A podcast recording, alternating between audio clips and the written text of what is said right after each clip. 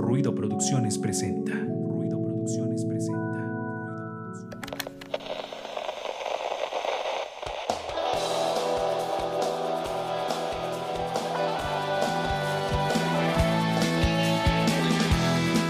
Esto es Ruido de Fondo, un espacio para compartir, difundir y crear contenido cultural independiente. Quédate con nosotros para que juntos Hagamos ruido. Ruido de fondo.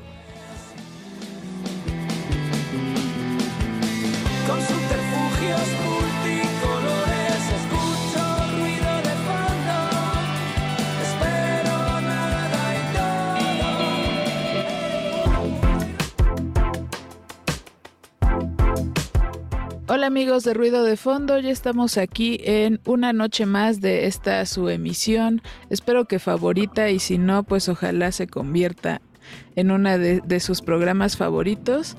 Ya estamos aquí en Ruido de Fondo. Eh, recuerden que nos pueden buscar en redes sociales, estamos como Ruido de Fondo MX en Facebook, Twitter, Instagram, YouTube, Spotify.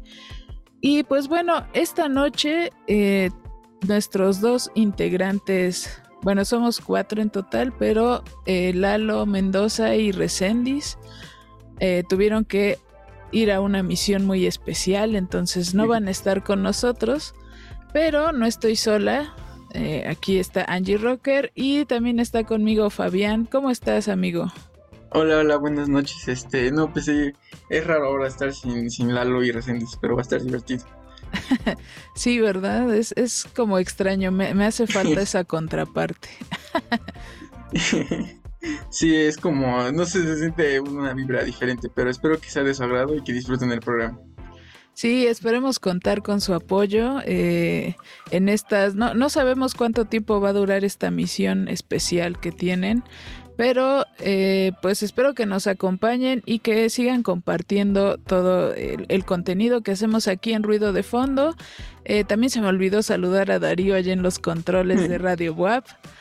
Y también, eh, pues, mandarles un saludo a todos ustedes, Ruido Escuchas, que hacen posible también este programa.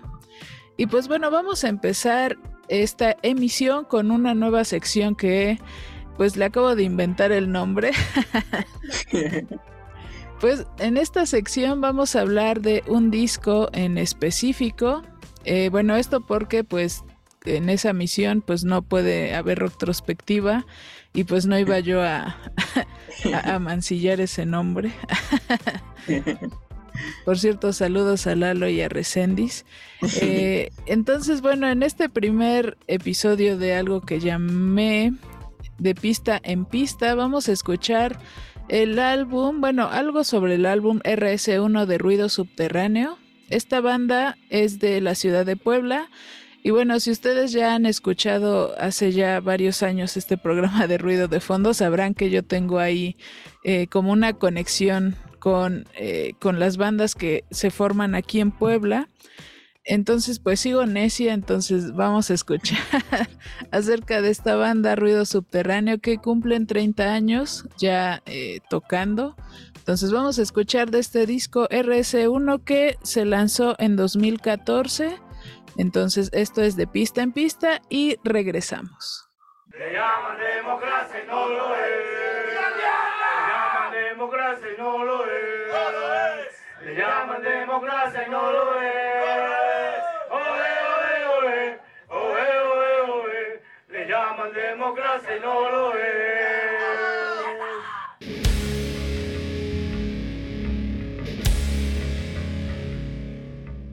El 23 de agosto de 1992 en San Andrés Cholula se llevó a cabo el primer toquín de ruido subterráneo. La primera alineación constaba de los miembros fundadores, Miguel Ángel Micro en la voz y René Hernández Fernández Chango en la batería. Juan David y Beto Sololoy fueron invitados a participar en las cuerdas, David en el bajo y Beto en la guitarra. En 2022, Ruido Subterráneo festeja su 30 aniversario, tiempo en el cual han resistido con la música como su bastión frente al caos. En 2014 lanzaron el disco RS1, el cual formaría parte de una trilogía con los discos RS2 y RS3, los cuales no han sido lanzados hasta la fecha. El material fue grabado en Casa Ruido y producido por Alfredo Duarte de Black Box Records. La alineación de ruido subterráneo ha cambiado a lo largo del tiempo. En este disco podemos escuchar a Alberto García en la voz y guitarra, David Tomé en el bajo y coros y Leo García en batería y coros. En este material además tienen la colaboración del DJ Flow Selector en la canción Supercop. El disco cuenta con 12 canciones. Pinches culeros, Revienta Pueblo Revienta, El Pase, Dulce Pequeña, Muerto en Vida, El Teatro de las Drogas, Super Cop, Set de Rat, Cuando estés aquí, Puta Virginia, Hasta la Victoria Siempre y Todos contra Todos.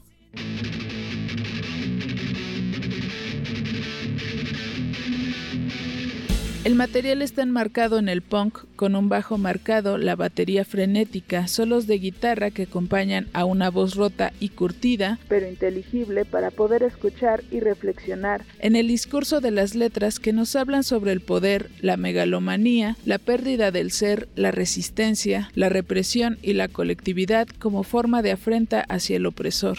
Algunas otras canciones abordan otros temas como las relaciones personales y el desamor, aunque en realidad son pocas.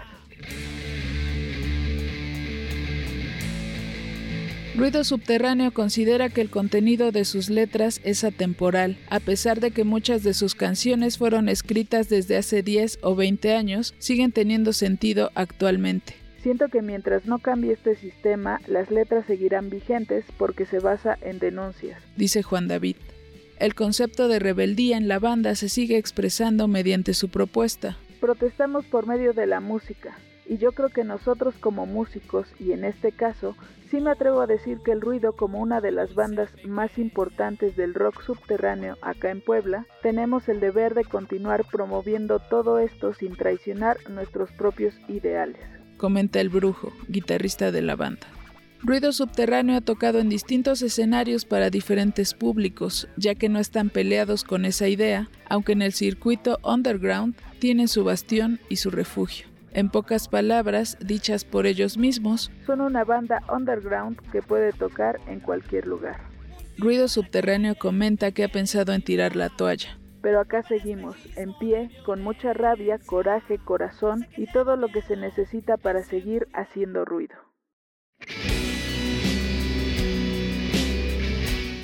Pues ya regresamos, estaban escuchando esta nueva sección, que quién sabe cuántos programas nos dure, ¿verdad? Pero, pero como todo en la vida hay que disfrutarlo, ¿no, Fabián? Sí, la intención es lo que cuenta, ¿no? Ándale. Oye, ¿y tú eh, acostumbras todavía eh, escuchar álbumes completos de artistas? Porque creo que últimamente salen como más bien en cuestión de sencillos, ¿no? Sea, se lanza un sencillo, eh, se promociona y luego otro, pero ya así como un, un álbum o un concepto, eh, a veces ya es como complicado. Sí, la verdad es que creo que casi no escucho discos así completos. Quizás llego a escuchar de mi banda favorita, pero más que nada porque creo que, por ejemplo, en Spotify, que es donde más escucho, este, como que hago mis propias listas, ¿no? Entonces, creo que eso como que arruina un poco el hecho de querer escuchar discos completos. Ándale, ahorita funcionan más esas playlists, ¿no? Que pones este. Sí. No sé, hay algunos que, bueno, no sé si exageren mucho, ¿no? Que playlist para ir al mercado. playlist para, bañarse, playlist para, no sé, ir manejando. que para caminar, para todo hay playlist, ¿no? Entonces, ya como que sí, ya no es lo mismo de estar escuchando tu disco completo. Sí, pues ahí que nos pongan en los comentarios si ustedes todavía tienen eh, pues esta costumbre de escuchar discos completos o ya se van con sus playlists y sencillos. Ahí déjenos en los comentarios y que por cierto no les había dicho, ahorita nos van a van a escuchar puro audio por cuestiones ahí de este técnicas de producción. Es que Lalo es el el máster aquí en la producción y mi compu luego como que como que se pone bien fresa, entonces luego no me deja procesar videos tan largos.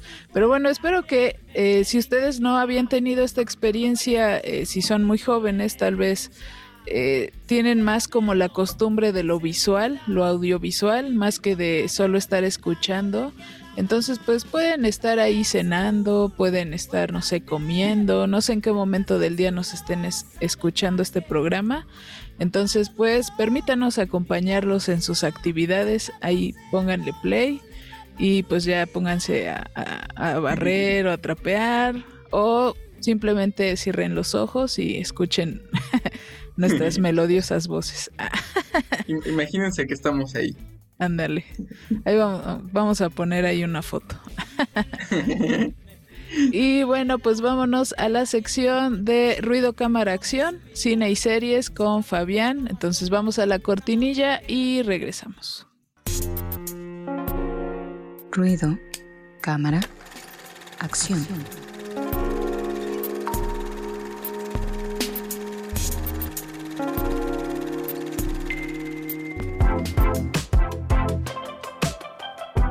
Ya estaban escuchando esta cortinilla, pues Fabián, ¿qué nos traes esta, esta noche? Bueno, esta, esta emisión, porque ya quedamos que esto es atemporal. sí, sí, sí, ya, a temporalidad. Bueno, para este programa quise traer dos películas que me gustan mucho, de dos directores que admiro. Una es una película japonesa que se llama De tal padre, tal hijo. Es una película muy interesante porque creo que retrata un tema un poquito importante en Japón, quizás aquí como que no lo podremos como que percibir de la misma intensidad, pero en Japón creo que, bueno, más que nada porque este director lo abarcaba mucho este tema. Esta película trata sobre una familia un poco pues, convencional, ¿no? Un padre, madre y un hijo que viven así como su vida normal, pero entonces en, una, en la escuela le hacen estudios de sangre al, al hijo y determinan que no tiene relación con sus padres, ¿no? Entonces el gobierno, el mismo gobierno es el que empieza a investigar qué es lo que pasó y descubren que en el hospital donde nació su hijo los, los intercambiaron en familias, ¿no? Entonces su verdadero, bueno, su hijo biológico se encuentra en otra familia y entonces esto hace que el Estado mismo les presiona para que intercambien hijos, ¿no? Van a conocer a su verdadero hijo, bueno, su hijo biológico, y se dan cuenta que este hijo es muy parecido a la familia que tiene y que su hijo es muy parecido a su familia, ¿no? A la que tienen ellos, ¿no? Entonces empieza este dilema, ¿no? Porque todos empiezan a presionar a las familias de que tienen que cambiar a los, a los niños, ¿no? Porque no puede ser así, ¿no? Por eso digo que es un poco cultural, porque creo que en Japón ha de ser muy fuerte esta parte de que la familia es la, la de sangre y todo esto, ¿no? Entonces ellos se ven presionados, cambian a los hijos y pues bueno, empiezan a descubrir varias cosas, ¿no? Es una película muy padre porque creo que te describe mucho esta relación de padre-hijos. Te digo que este director le gusta mucho este tema, es, como la cuarta o quinta película que abarca este tema de que la familia no siempre es la de sangre, ¿no? Muchas veces nosotros elegimos la familia, muchas veces elegimos quién es nuestro, quiénes son parte de nuestra familia, ¿no? Entonces eso es un tema que me gusta mucho y me gusta mucho cómo lo abarca, ¿no? Y aparte de que su fotografía tan naturalista me gusta mucho de este director.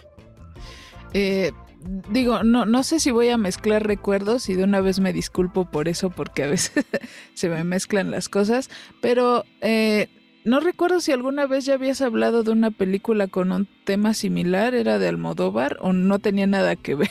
Ah, sí, sí, sí, de Almodóvar, eh, la de Madres Paralelas, última película, también habla de esta parte. Sí, sí, sí. Eh, sí, digo, y ya si lo ponemos en el contexto México, eh, pues, o sea, por un lado está la historia real de que en el IMSS ha pasado, de que sí han cambiado bebés, y pues sí es algo fuerte, ¿no? O sea, como, dices, ¿no? Esta cuestión de, de, cómo entonces se construye una familia, ¿no?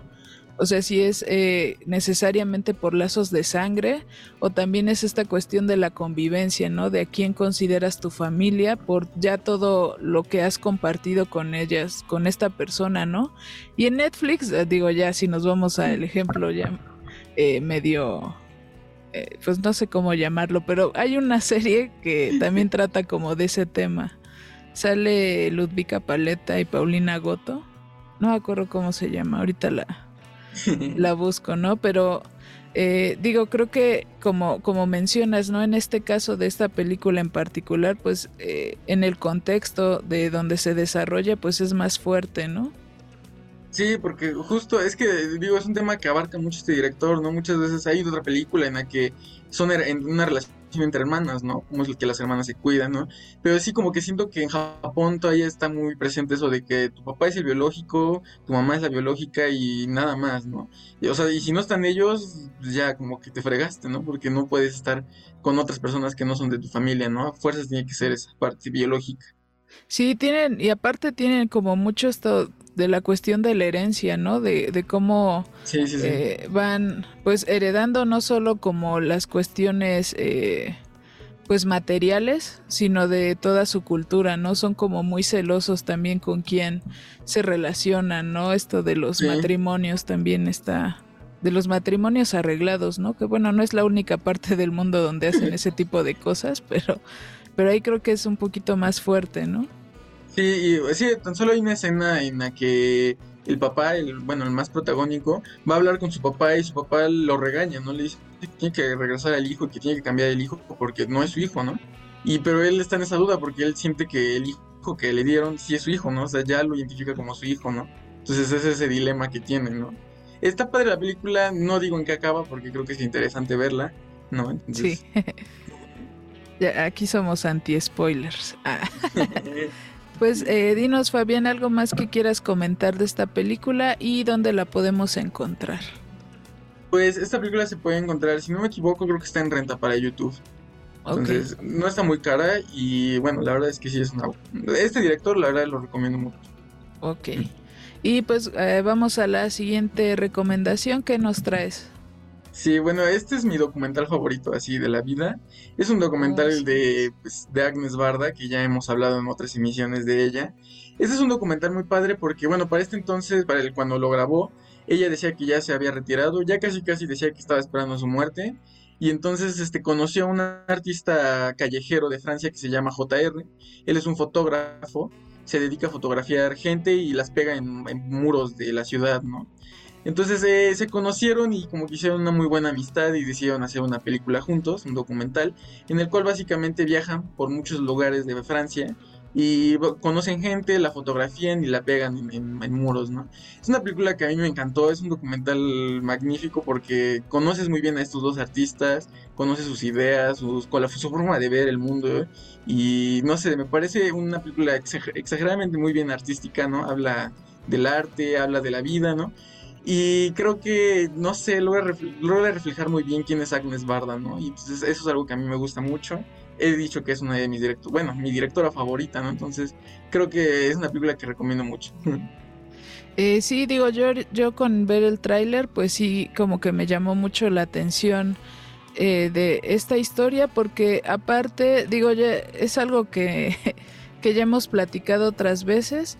Eh, de que las personas son historias, ¿no? Entonces, creo que en esta película, digo, no la he visto, pero en el tráiler como que son muy reiterativos en ese, en ese tipo de cuestiones, ¿no? Eh, de cómo la gente también se ve a sí misma, ¿no? En estos grandes formatos y como que se reconoce, ¿no? De otra manera y es muy extraño, ¿no? Digo, finalmente todo el tiempo estamos conviviendo con nosotros mismos, pero creo que a veces no nos damos ese tiempo de vernos, cómo nos ven los demás y de cómo nos podemos ver a nosotros mismos. Digo, no sé si estoy divagando, este, no, no, no. o, o si sí tiene, sí trata como ese tema también. No, sí, sí trata, sí, porque, o sea, literalmente es eso, ¿no? Ellos quieren conocer a personas, ¿no? Los invitan a, entrar, a, ellos llevan una camioneta que es como una cámara fotográfica gigante y ahí les toman la foto, ¿no? Y para después pegarla. Entonces, e, este, lo, el chiste es ese, ¿no? Conocer a la gente, qué es lo que hace, ¿no? Ahí recuerdo que hay una señora que su calle la van a tumbar, van a tirar edificios, ¿no? Y entonces su casa es la última que están por tirar y antes de que la tiren, la van a ver, la documentan, hablan con ella. Ella dice que pues le duele irse de esa casa, ¿no? Porque ha sido su casa por mucho tiempo, ¿no? Pero entiende que pues ya no es muy seguro. Y entonces este le toman la foto y la pegan en la casa, ¿no? Y a la señora se conmueve mucho, ¿no? Porque esa parte, ¿no? De verse reflejada ahí, ¿no? Es, lo que le pega. Y bueno, digo que es un documental muy bello porque abarca mucho, ¿no? Hay muchas, muchas cosas que abarca este documental. Van a muchos pueblos, van a muchas localidades y hablan de, de todo, básicamente. Pues yo creo que eh, este, este documental, si no eres fan de Agnes Barda o no la conoces, yo creo que te vas a enamorar de, ella y te va a dar curiosidad, ¿no? Buscar su trabajo. Sí, la verdad es que sí. Y también de JR, que de hecho es un artista que está en Instagram, sube todas sus, obras. Entonces, seguirlo también como que comprendes mucho su forma de ver el mundo. Pues eh, ese, ese, documental, pues hay que verlo. Como todo lo que nos recomienda Fabián, creo que eh, creo que has dado muy muy buenas recomendaciones que vale la pena. Bueno, ¿y este documental dónde lo podemos ver? Este documental creo que también se encuentra en renta YouTube, no estoy muy seguro, pero está disponible en Movie. esta plataforma que hemos hablado de películas un poco más artísticas, por así decirlo. Sí, que de hecho, este, um, vi que tenían ahorita algo de Arturo Ripstein, porque vi que ay, Sí. vamos a TikTok. en TikTok estaban recomendando este la de El Castillo de la Pureza, que por cierto no he visto. Y, y también hace unos días, eh, pues también falleció Jorge Fons, digo ya que estamos aquí en la sección de cine, que bueno, a este director mexicano tal vez lo recuerden por Rojo Amanecer o El Callejón de los Callejón. Milagros, Sí. que fueron de sus dos películas pues más conocidas, digo tuvo más trabajos. Eh, pero bueno, yo recuerdo... Sí, sí, Sí, un director muy importante, ¿no? Y trascendental para el cine mexicano, entonces es una triste pérdida, la verdad. Sí, pues eh, mucha luz a, a Jorge Fons. Digo, yo, yo recuerdo cuando vi esta de Rojo Amanecer y sí fue este muy, muy duro, ¿no? Digo, en esta película creo que también pasa algo de, que, de lo que ya habíamos hablado un poco, que pues en sí la escena de lo que pasó en Tlatelolco no se ve, pero se escucha. Y ya con eso te das como, o sea, entre escuchar y ver los rostros de los actores que están en, es María Rojo, la que está asomándose por la ventana y las luces y todo eso, como que, pues creo que ya no necesitabas más, ¿no? sí, un director, sí, trascendental y crudo, ¿no? Creo que no, no, no, no era, o sea, no se limitaba a decir lo que quería decir. Sí, pues esta película de Rojo Amanecer, pues tardó un buen de tiempo en, en salir eh, a la luz por toda la censura que había y como me comentaba este la otra vez, ay, saludos a- al Pixie, a mi novio, este que decía que ah, hubo una época del cine de mexicano que sí es como muy muy muy cruda, muy dura. Es como bueno, hoy en día, ¿no? Hoy en día seguimos viendo como esas consecuencias, pero es gracias a películas como estas o Canoa que ese cine existe, ¿no? Y que tenemos ese cine que pues es crítico, ¿no? Que eso es creo que parte de lo importante del cine. Bueno, pues con esa, esa última reflexión ahí nos quedamos con esta sección que recuerden que la pueden escuchar también en Spotify. Y esta ocasión en Mujeres en Frecuencia vamos a hablar de una canción que se llama Canción de Todas. Es de Marisol Arbizu. Y bueno, vamos a escuchar de qué trata esta canción y regresamos. Mujeres en Frecuencia.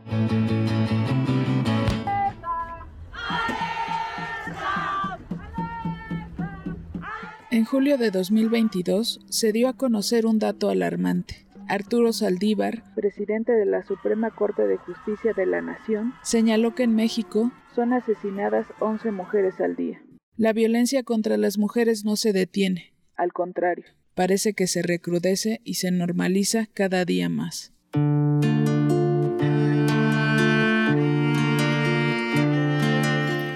En este contexto, la cantautora, multiinstrumentista y psicóloga egresada de la UNAM y originaria de Chimalhuacán, Sol Arbizu, compuso y dirigió la producción de Canción de Todas, con el objetivo de visibilizar las dinámicas de poder que favorecen la violencia multidimensional hacia las mujeres. Esta pieza musical se lanzó el 11 de septiembre como una forma de honrar la memoria de las 11 mujeres que son asesinadas en el país.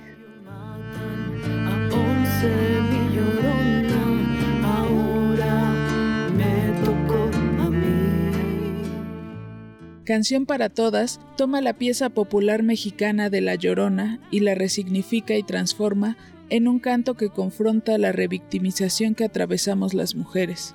Sol Arbizu lo dice de una forma clara y frontal. Canción de Todas es como tomar un símbolo patrio, quemarlo y desde las cenizas hacer un nuevo estandarte. Entre las particularidades de esta canción están la mezcla de distintos tempos, compases y estilos musicales que nos van llevando a través de un feminicidio narrado en primera persona, la denuncia y el llamado a la colectividad para cobijarnos entre nosotras desde la digna rabia, la ternura radical, la voluntad creadora y la alegre rebeldía. Es más, Canción para Todas la ven como una musicoterapia social. Por otro lado, es importante resaltar que la producción total de esta pieza fue realizada por mujeres. En la dirección de producción, arreglo musical y composición estuvo Solar Bisu. En la coproducción, ingeniería de audio, mezcla y máster, Sophie Cowo. En voces, arreglos y coproducción, Marica, La Cuervo, Tai Luar, Cintia Franco, Verónica Ruiz, Luna Negra y Salma Sáenz en la instrumentación, arreglos y coproducción, Andrea Jaimes, Valentina Montelongo, Abril Molina, Junuen García, y en las voces de fondo, Stephanie Zúñiga, Brittany Ward, Casia, Pam Ramos, Amalia Herrera, Lily Palmer y Montserrat Sáenz.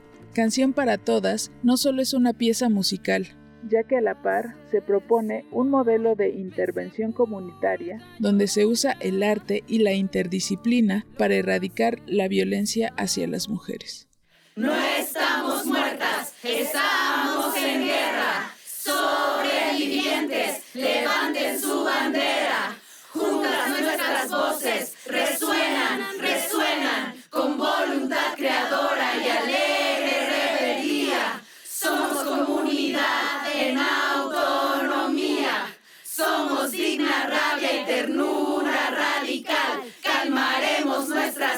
De justicia y libertad.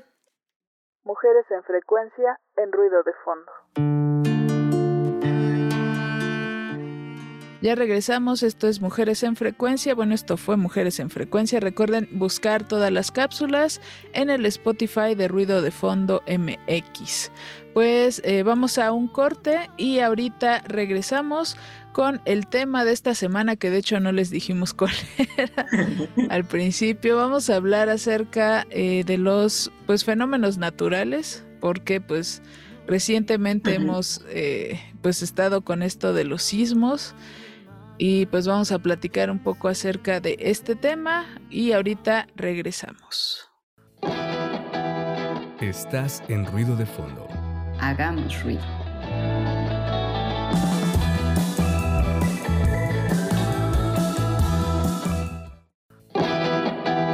Estás en ruido de fondo. Hagamos ruido.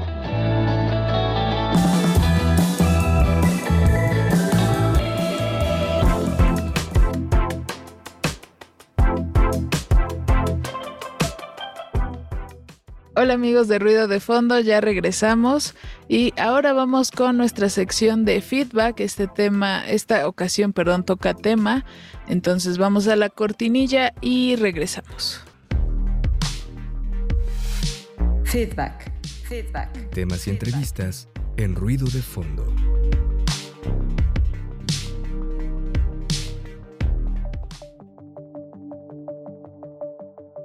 Los desastres naturales son fenómenos naturales que perjudican al ser humano y su vida en sociedad, como sismos, huracanes, erupciones volcánicas, entre otros. Un sismo es un rompimiento repentino de las rocas en el interior de la Tierra. Esta liberación repentina de energía se propaga en forma de ondas que provocan el movimiento del terreno. En México, el Servicio Sismológico Nacional se encarga de registrar, almacenar y distribuir datos del movimiento del terreno para informar sobre la sismicidad del país a las autoridades y población en general. Los sismos no se pueden predecir. Sin embargo, tenemos la certeza de que México es un país sísmico y hay que estar preparados.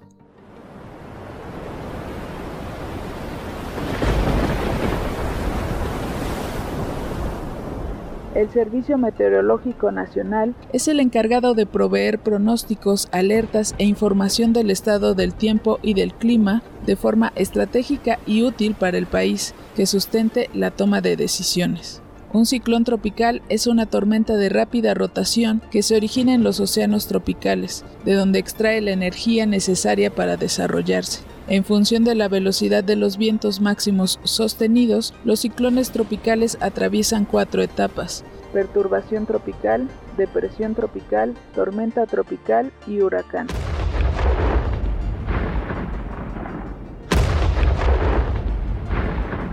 Las erupciones volcánicas son explosiones o emanaciones de lava, ceniza y gases tóxicos desde el interior de la Tierra a través de los volcanes. El Centro Nacional de Prevención de Desastres se encarga de reportar actividad y aspectos importantes de los volcanes y controla el semáforo de alerta volcánica. En México contamos con varios instrumentos que nos permiten estar alertas y tomar medidas para salvaguardar nuestra integridad.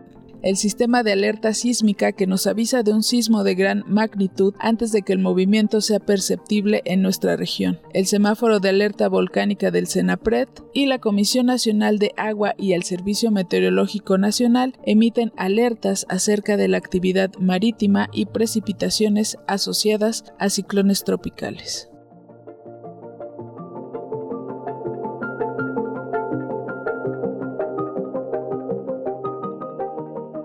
Ya regresamos, estaban escuchando la cortinilla de feedback, el tema de esta semana y bueno, vamos a hablar acerca de los fenómenos naturales, porque bueno, eh, pues digo, ya estuvo circulando mucho esto de que si las ley de atracción y bla bla bla y cosas muy extrañas. Pero lo que sí es un hecho es que los fenómenos naturales, eh, pues es algo que pasa, eh, hay explicaciones científicas de por qué sucede este tipo de, de cosas como huracanes, este, temblores, etcétera. Entonces creo que eh, dado que no se pueden predecir, más bien se puede prevenir lo que pasa, ¿no? ¿Cómo ves, Fabián? Pues sí, o sea, el chiste es estar preparados, ¿no? Y saber que en cualquier momento puede pasar, ¿no? Creo que eso es lo que más nos da miedo, ¿no? El que no sabemos cuándo puede ser y que de repente pase, ¿no? Y no estemos listos para ello. Pero eso es lo importante, estarlo. Sí, y justo como ya hemos platicado en otros programas, pues creo que tú y yo somos de los que se ponen este más nerviosos con este tipo de cuestiones, así que no sé ni por qué agarramos este tema. sí, no, eh, capaz que ahorita nos agarra un temblor, entonces Ay, no, no. no sabemos qué hacer. No, cállate los ojos. bueno, pero lo que, lo que hay que recordar es que, bueno, México, bueno, algunos estados de la República, pues estamos en zonas sísmicas. Entonces, pues, eh, creo que ya, ten- ya tendríamos que estar un poquito acostumbrados como a este tipo de cuestiones. También como ocurre en Chile, ¿no? En Chile eh, también se dan mucho estos sismos. De hecho, eh, en Chile hace muchísimos años, y eso eh, ya saben, me desbloqueó un miedo. Pero en, en este lugar se registró uno de los sismos más fuertes que han ocurrido en el mundo, que bueno, según esta página, bueno, revisé varias, pero bueno, en esta página de muy interesante, eh, dice que fue el 22 de mayo de 1960 y tuvo una magnitud de 9.5 grados, esa fue la, la magnitud, eh, y que fue aproximadamente 10 minutos. no me imagino eso, qué horrible, en la ciudad de Valdivia, en Chile. Eh, bueno, este temblor, el epicentro se localizó a 570 kilómetros de Santiago, de la capital. Eh, también causó una serie de maremotos eh, que afectaron a Australia, Chile, Filipinas, Japón y Hawái. Y se cree que murieron cerca de 6.000 personas. Entonces, por eso digo que hay un miedo desbloqueado. Sí, también en, Japón, ¿no? Hace en 2011, un terremoto, ¿no? Que, que sucedió y que después de eso fue lo de la falla de una, este, ¿cómo se llama? Este, planta nuclear, ¿no? Que explotó La de gracias a un tsunami. Sí, sí, sí. Y eh, en un total de 15.000 muertos gracias a ese temblor, ¿no? Y también, eh, bueno, creo que fue de 8 puntos y tantos o 9, creo incluso.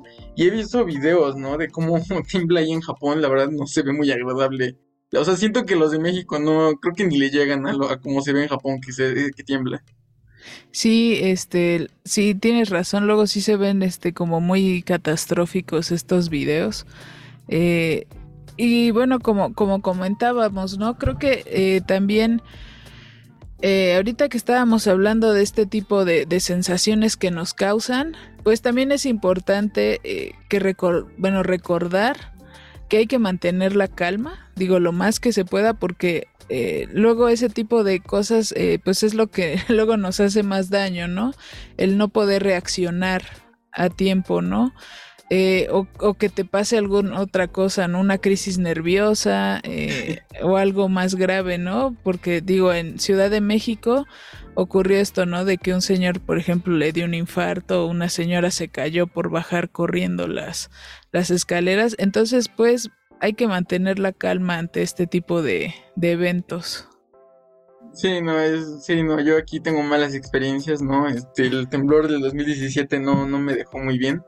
Este, reaccioné muy mal, entonces, sí, lo importante es reaccionar bien y para empezar a tranquilizarte.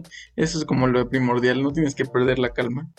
Sí, y estar eh, con este tipo de, de protocolos, ¿no? Digo, por eso se realizan los simulacros eh, y que se tienen que tomar con seriedad, ¿no? Porque a veces, eh, digo, nos pasó, yo creo, en la primaria, cuando estamos un poco más, pues menos conscientes de, de lo que pasa, ¿no? Que nada más echabas relajo. Bueno, a mí sí me pasó, ¿no? Sí me tocaron algunos simulacros en la escuela, pero ya cuando era eh, lo real, pues ahí sí. Bueno, inclusive yo iba en tercero de secundaria cuando se salió el 2017. Horas antes habíamos hecho simulacro, ¿no? Y como que Ajá. todos relajados, así. Y cuando llegó el temblor ni dio tiempo, ¿no? De salir del, del salón, todos estábamos en clase y... O sea, no, pues ahí es cuando sientes, verdaderamente entiendes por qué tienes que saber actuar de manera correcta. Exacto, sí, eh, todo tiene un propósito, ¿no? A veces, eh, pues sí, lo tomamos como un poco a broma o a juego, eh, pero pues esto nos puede, pues, salvar, ¿no? Salvar de, de distintas situaciones. Y también eh, creo que, bueno, más bien otra cosa que nos toca aquí en Puebla, donde se graba este programa, pues es la cuestión del volcán. Entonces, eh, por eso es que hay una... un, semáforo de alerta volcánica del CENAPRED, que es el Centro Nacional de Prevención de Desastres, y eh, van monitoreando, ¿no? Cómo es la actividad del volcán. Está pues la ve- etapa verde, bueno, en el semáforo en verde cuando todo está eh, normal, que no hay ningún tipo de alarma. Luego está el amarillo con distintas fases. Fase 1, que eh, hay una manifestación de actividad. Fase 2, incremento de actividad. Fase 3, actividad intermedia a alta. Y después pues ya viene la alarma roja donde pues se pide que la gente que esté más cerca al volcán pues evacúe la zona para pues evitar eh, pues evitar accidentes o muertes o cosas así. y también la gente que a veces es muy necia y se va ahí a este pues a tomar fotos al volcán, etcétera, ¿no? Cuando se sabe que eh, pues hay que tener cuidado y respeto, ¿no? También. Sí, luego la gente sube como si nada, ¿no? Como si fuera una montaña cualquiera, ¿no? Creo que hace poco hubo un accidente, ¿no? Que fue un grupo Sí. de excursión y creo que todos, o sea, murieron unas cuantas personas, ¿no? Creo que tuvieron que... Y aparte ahí pones en riesgo también, o sea, el hecho de subir, que te pones en riesgo, y el hecho de que si te pasa algo, alguien tiene que ir a ayudarte, ¿no? Entonces ahí es como doble responsabilidad. Sí, eh, fue, fue creo una chica, ¿no? Que bueno, es que el volcán, recordamos que el volcán, aunque no haga, no haga erupción, pues está exhalando vapores y eso también incluye este, piedras de gran tamaño, obviamente. Entonces, pues sí es peligroso, así que pues no, no hagan cosas que los pueda poner en peligro innecesario, ¿no? Por, por likes o por alguna cuestión ahí aventurera, ¿no? Sí, no, no es necesario que tengan que arriesgar su vida o, o arriesgar la vida de otros. Exacto. Y pues bueno, otra, otra cosa que también, otro tipo de fenómeno natural, eh, pues los huracanes, que también digo a nosotros, eh, pues no nos toca en esta cuestión de que no tenemos mar, pero pues sí vienen todos estos frentes, eh, también las lluvias que son muy fuertes. Y pues en la sierra, ¿no? También se pone este, esta cuestión crítica, ¿no? Sí, bueno, en Estados Unidos, ¿no? El sí fue huracán este, Katrina, creo que pasó, Sí. que, bueno, de- devastó completamente una población y hubo muchísimas muertes, muchísima pérdida, ¿no? Este, bueno, en este caso, como que, bueno, aquí no creo que nos llegue a pasar, espero, pero, pues obviamente si, si se vive en esas zonas hay que tener en cuenta las, las, ¿cómo se llama? Las zonas de, de resguardo, ¿no? Para que no sucedan más tragedias. Exacto. Y bueno, también para, ah, para eh, qui- quitarle un poco de, de solemnidad, digo, es un tema pues importante, eh, pero también creo que eh, creo que parte de nuestro miedo a este tipo de fenómenos es que en el cine, precisamente siempre que es alguna película de, no sé, el fin del mundo, siempre ponen, bueno, generalmente entre las cosas que ponen que podrían ocurrir son fenómenos naturales, ¿no?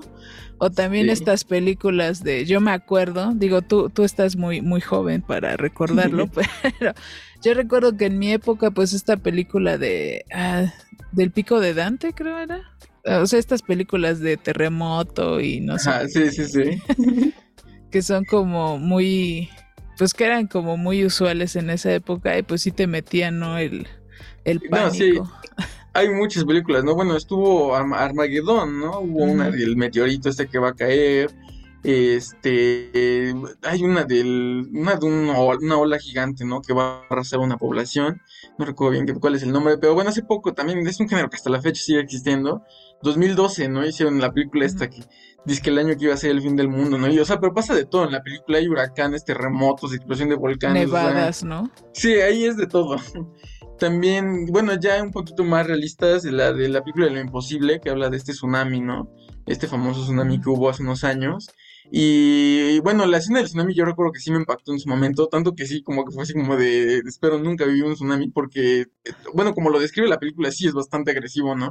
Sí, como que no es una experiencia que quieras vivir.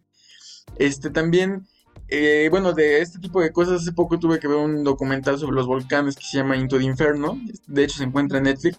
Está padre porque habla muy bien de estos volcanes, ¿no? El- el- bueno, lo peligroso que pueden llegar a ser, eh, que hay comunidades que viven muy cerca de volcanes y que inclusive ellos dicen que parte de su religión es el volcán y si el volcán explota y los mata, pues es parte de, de su vida, ¿no? Está interesante ese documental, ¿no? Ves un poco las cosas diferentes. Y de tornados hay una película que se llama Atormentado con Michael Shannon, este actor que vimos en Superman, el hombre de acero. Este, creo que es una actuación muy buena porque él es un hombre que empieza a tener sueños de que va a venir una tormenta así muy fea. Y empieza a hacer un búnker, empieza a ponerse todo neurótico, ¿no? Empieza y muchos creen que está perdiendo la cordura, pero al final la película da un giro, ¿no? En el que sí va a haber una tormenta que se avecina, ¿no? Entonces es una película bastante interesante, sí te da miedo, ¿no? Este tipo de cosas que pueden llegar a pasar. Eh, sí, por eso te digo que parte, yo creo, de nuestros traumas vienen también de parte del cine, ¿no? Que lo mostraban así como que, no sé, de repente un volcán haciendo ahí a media calle, ¿no? Y así como... Sí, no, de- sí, el, el cine como que ha ayudado mucho en eso, ¿no? E incluso a tener miedos que pues, como que ni pueden pasar, ¿no? Bueno, no sé, lo de 2012 a mí se me hace muy, muy exagerado, ¿no? Sí, demasiado. como- o sea, y luego hay escenas también, creo que hay una escena que el avión, el, o sea, la Tierra está rompiendo y el avión está pasando en medio de la Tierra y cosas así, así. O sea, como que sí, ya es un punto en el que dices, ya no le creo esto, ¿no? También Don't Look Up, ¿no? Hace poco se estrenó Don't Look Up de este meteorito, ¿no? Que está por estallar y que la verdad sí reaccionaríamos, ¿no? Esa sí sería la forma en la que la gente reaccionaría hoy en día. Sí, eh, eh, digo, esa película creo que por eso fue como tan, este, pues, exacto, como que por toda esta cuestión, ¿no? De cómo también, eh, pues la sobreinformación y el no querer escuchar las partes científicas, precisamente, eh, pues te puede llevar, ¿no? A este, pues ya como delirio muy extraño. Sí, esa es otra, ¿no? Ahorita que, bueno, tembló el 22, ¿no? Y bueno, a mí me pasó que desperté, yo ni sentí el temblor, la verdad. Desperté y empecé a ver TikTok y vi que mucha gente hablaba de unas luces que se vieron en el cielo, ¿no? En el norte del país. Pero fue muchísimos videos sobre ello y... ya todavía, o sea, hasta creo que hubo páginas de noticieros, así serios supuestamente, en el cual ya estaban diciendo que eran ovnis y que se habían dejado ver así muy obvio y no sé qué tanto. Yo así como, ¿qué, qué onda? Sí, ¿no? Ya eh, de repente, por eso digo, ¿no? La sobreinformación, porque Sí. eh, a veces pues ya estás como tan metido en ese tipo de cuestiones que ya como que no lo ves de forma consciente o con un buen juicio, ¿no? Que precisamente te permita no entrar en pánico, en pánico innecesario. Sí, luego tampoco sabes qué creer, ¿no? Sí, en esta época también de las fake news, que bueno, ahorita, eh, digo, siempre han existido, eh, ahí tenemos el semanario de lo, de lo insólito y ese tipo de, pasquines. Pero eh, digo, la, la, cuestión de aquí del internet es que te llega como más, más rápido, ¿no? Entonces se presta como a mucho tipo de, de bueno, de malinformarse. Entonces también chequen sus fuentes, creo que es una buena recomendación. Si ven algo que les inquieta, eh, pues mejor buscar en varias fuentes y que sean confiables, ¿no? De hecho, eh, este portal de Animal Político aquí en México hace mucho ese eh, trabajo, perdón, de, de buscar noticias y si se ven como falsas, pues las desmienten, ¿no? Precisamente para, para que no caigamos en este tipo de, de pánico. Sí, sí, más porque como que se volvió de moda que hay muchas páginas, ¿no? Que comparten noticias así solo por compartir. Creo que una vez estaban diciendo que alguien había muerto, ¿no? Y se volvió como muy viral.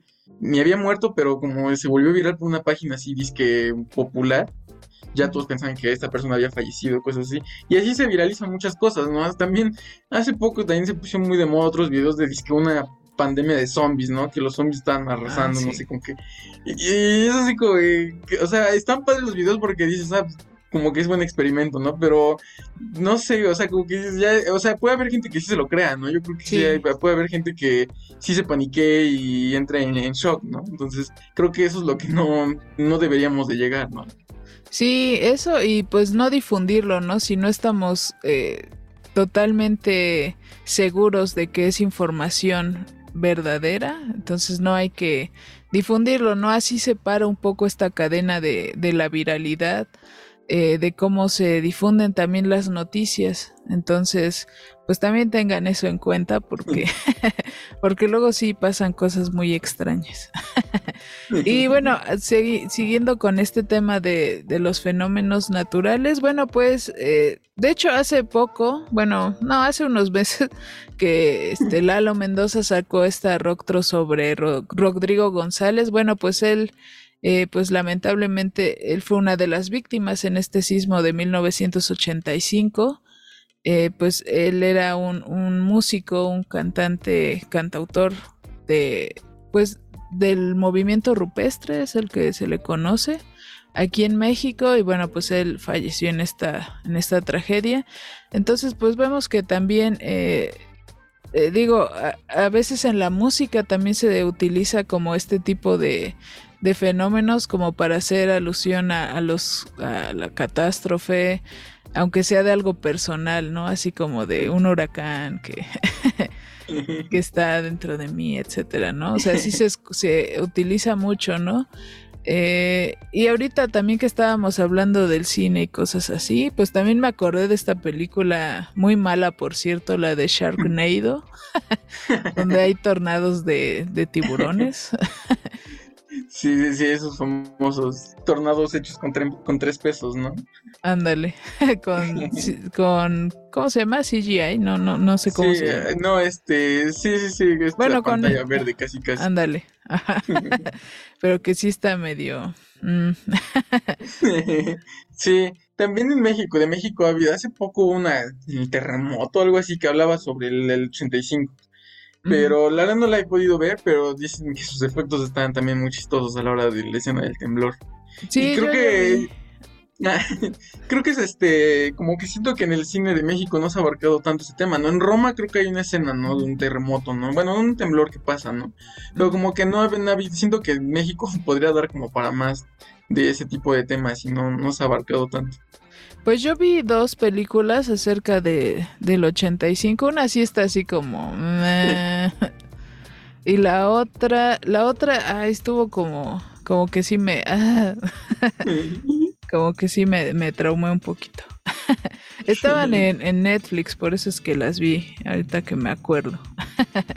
Por eso fue que, que vi estas, estas películas. Y bueno, justamente como les comentaba que en el cine, bueno, en la música también se utiliza mucho para hablar sobre el, el fin del mundo. Generalmente nos vamos hacia eso. Por ejemplo, en este eh, artículo de Chilango, eh, tiene, por ejemplo, esta canción de Prince and the Revolution que se llama 1999. Y pues sí, ¿no? Recurre a hablar de desastres naturales, guerras y destrucción por doquier. Y dice que, eh, pues, ya que lo inevitable es la muerte, entonces es mejor divertirse y bailar. Está también esta canción de The Cure, The End of the World. Eh, esa también, eh, pues que nos habla igual del fin del mundo. Está London Calling de The Clash. Digo, ahorita hablando de ahí de este, de la reina. también ya pasó a mejor vida. Este, bueno, en esta canción de, de Clash, bueno, también habla eh, de que el Támesis, el río Támesis, creció sin control hasta inundar la ciudad. De eso habla un poco esta canción. Bueno, que también tienen ahí otras cuestiones de crítica. Y también me acordé de esta canción de Molotov, la de El mundo se va a acabar. Que También si no- de Soda Stereo, ¿no? Cuando pasa el Ah, temblor. sí es cierto. Que esa fue muy también icónica, ¿no? La de yo caminar entre las piedras hasta que pase, el- hasta sentir el temblor. Entonces ahí escuchen estas, estas canciones. Eh, pues bueno, creo que ya vamos a ir cerrando este tema. Eh, recuerden que nos pueden dejar también ahí sus comentarios, sugerencias. Este, ahorita pues nos van a estar escuchando en puro audio hasta que eh, eh, tomemos un curso de producción. que Lalo nos dé un, un curso de cómo hacerlo. Ándale, que Lalo nos dé un curso porque, bueno, eh, pues es que Lalo es el que se encarga aquí de, de la cuestión de la producción. O sea, si ven todo acá muy este, pro, pues es gracias a, a Lalo. Le mandamos un, un abrazo que, bueno, recientemente fue su cumpleaños, entonces ahí también si gustan dejarle sus felicitaciones, son bienvenidas. Y también saludos a Recendis, que bueno, esperamos que pronto estén de nuevo por aquí. Eh, recuerden buscarnos como Ruido de Fondo MX en todas las redes sociales. Ahí estamos compartiendo pues las producciones que hacemos aquí en Ruido de Fondo, la retrospectiva, eh, Ruido Cámara Acción, Mujeres en Frecuencia. Y bueno, ahora esta sección que no sabemos cuánto tiempo va a durar. Compártanos qué les pareció. Eh, a mí me encuentran como Angie Rocker en todo el internet. Bueno, Angie Rocker Música en TikTok, en Instagram, Facebook, ahí me encuentran. ¿Y a ti, Fabián? Este, yo estoy como Naivaf Rosmo. Este, espero que tengan una buena, lo- una buena noche y que hayan disfrutado del programa. Pues muchas gracias, Fabián. Gracias a todos ustedes por acompañarnos. Eh, nos vemos la próxima semana en otra emisión más de Ruido de Fondo. Eh, pasen muy buena noche, día, tarde. Les mandamos un abrazo. Nos vemos.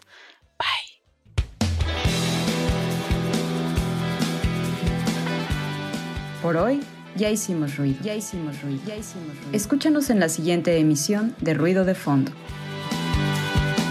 Síguenos en todas nuestras redes sociales. Nos encuentras en Facebook, Twitter, Instagram, YouTube y Spotify como Ruido de Fondo MX. Ruido de Fondo. No tocó